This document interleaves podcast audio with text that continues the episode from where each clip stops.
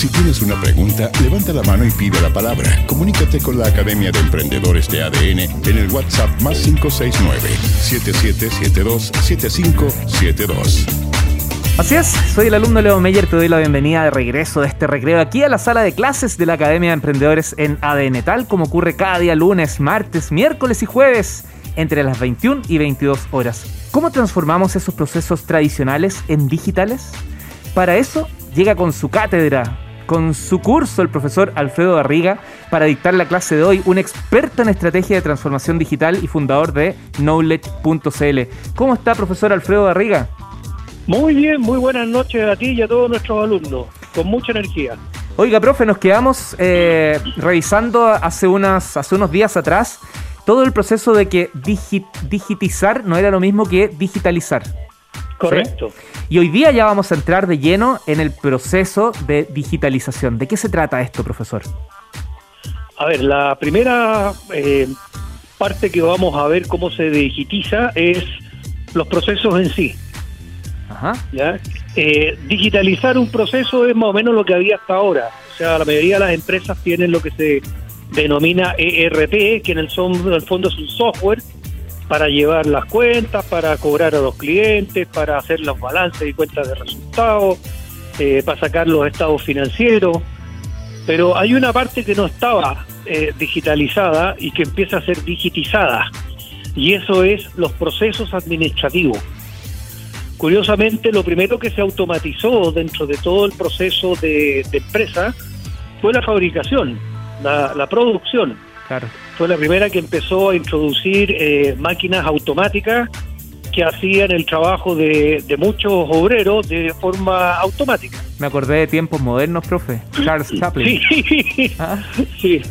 Eh, Charles Chaplin ya lamentablemente no está, y afortunadamente también, porque el pobre lo tenía en el día entero moviendo la palanca de la misma manera, y salía de la fábrica con el tic y seguía haciendo la misma movimiento palanca. Así es pero eso ya se terminó y hoy día hay fábricas que tienen prácticamente nada de personal. De hecho, se dice que la fábrica del futuro va a tener dos individuos, un hombre y un perro. A ver, ¿cómo es eso? el hombre está para alimentar al perro y el perro está para evitar que el hombre toque nada.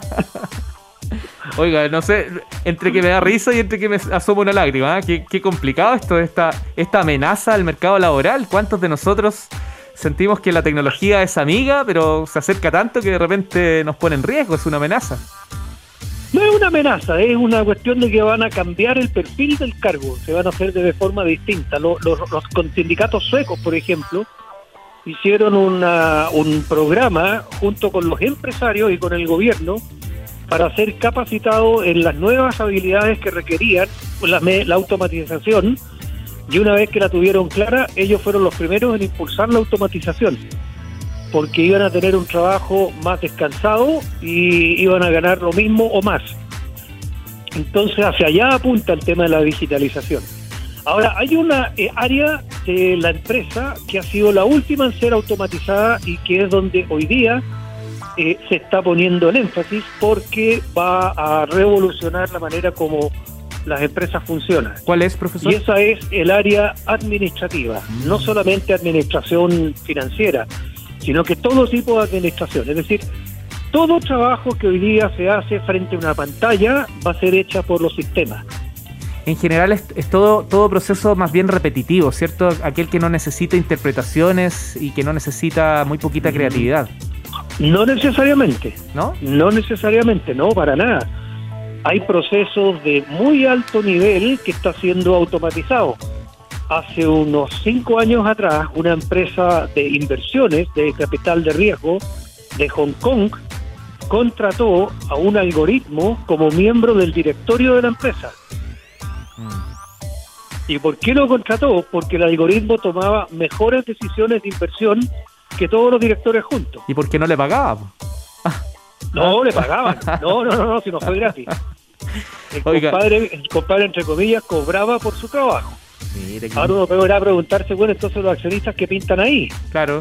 Bueno, los accionistas ahí están representando a los a los a, los accionistas, o sea, a los directores. Claro. Representan a los accionistas. Y uno puede preguntarse, bueno, entonces, ¿pero qué hacen en el directorio? Bueno, le dicen que sí a todo lo que el algoritmo decida. Qué increíble. Oiga, profe. Y por eso cobran sus buenas lucas. Sí, desde, la tribuna de, las pymes, del emprendedor, escuchamos Suecia, el caso de Hong Kong. ¿Cómo, qué, tenemos que hacer como emprendedores para, para no quedarnos de observadores? Entrar a la cancha, como se dice aquí en, en el deporte, los tenores en ADN. ¿Cómo hacemos para ser participativos y no mirar cómo pasa el juego? Bueno, eh, como decía, la parte eh, sobre todo de administrativa está en este momento entrando en una fase de digitización. ¿Qué quiere decir digitización? De que no hay intervención humana en el proceso administrativo en sí. Es decir, todo lo que hoy día hace una persona tecleando frente a un sistema, el sistema lo va a hacer solo. Con reglas de negocios, con inteligencia artificial, con lo que se llama machine learning, con todas estas tecnologías alrededor de la automatización. ¿Y qué le va a quedar entonces a la persona que hasta ahora tecleaba? Le va a quedar algo muy importante que la, inteligencia artificial no puede hacer, gestionar. Entonces cambia el perfil del hoy día administrativo o del hoy día burócrata. El burócrata del Estado mueve papeles y mueve procesos. Los procesos se van a mover solo, los papeles no van a existir. ¿Qué es lo que va a hacer ese burócrata? Gestionar. ¿Gestionar qué? Atención al ciudadano, mejoras en los procesos, eh, gestión de los presupuestos, todas esas cuestiones en las cuales es necesaria la creatividad, la imaginación, ese, esa parte entretenida que tenemos los seres humanos y que no tienen las máquinas. Para cerrar la clase de hoy, profe, ¿qué, tiene que hacer el emprendedor? Eh, eh, ¿Tomar herramientas, aprender directamente de, tecnología, por ejemplo, por ejemplo, programación? ¿O más bien tiene que empezar a mirar cómo, cómo se contrata? No, estas cuestiones son contratadas. A ver, está habiendo una evolución por dos lados. Por un lado, hay empresas que te dicen yo te automatizo todo. Eh, la herramienta que se está usando para eso se llama RPA, que responde, siglas que responde a la, en inglés, a Robotized Process Automation, es decir, automatización robotizada de procesos, que esencialmente lo que hacen es robotizar el proceso, o sea, automatizarlo hacer de que todos los pasos del proceso, que son hoy día manuales en el sentido que se teclea un computador, pasan a ser automáticos sin intervención humana. Y la otra posibilidad es buscar RPAs en los cuales hay procesos que son exactamente iguales en todas partes del mundo. Y entonces uno puede empezar por ese tipo de procesos automatizando. ¿Puedo agregar una tarea más? Puedo, sí. ¿Sí? asistir a clases, sobre todo a las clases del profesor Alfredo Barriga, experto en estrategia de transformación digital. Muchas gracias por la clase de hoy, profe. Pues nada, encantado. Será hasta la próxima. Nos encontramos en unas semanas más. Que esté muy bien. Chao, chao. Igualmente, hasta luego. Casos de éxito, fracaso y de incierto pronóstico. Todas las experiencias nos enseñan. En la 91.7 formas parte de la Academia de Emprendedores de ADN.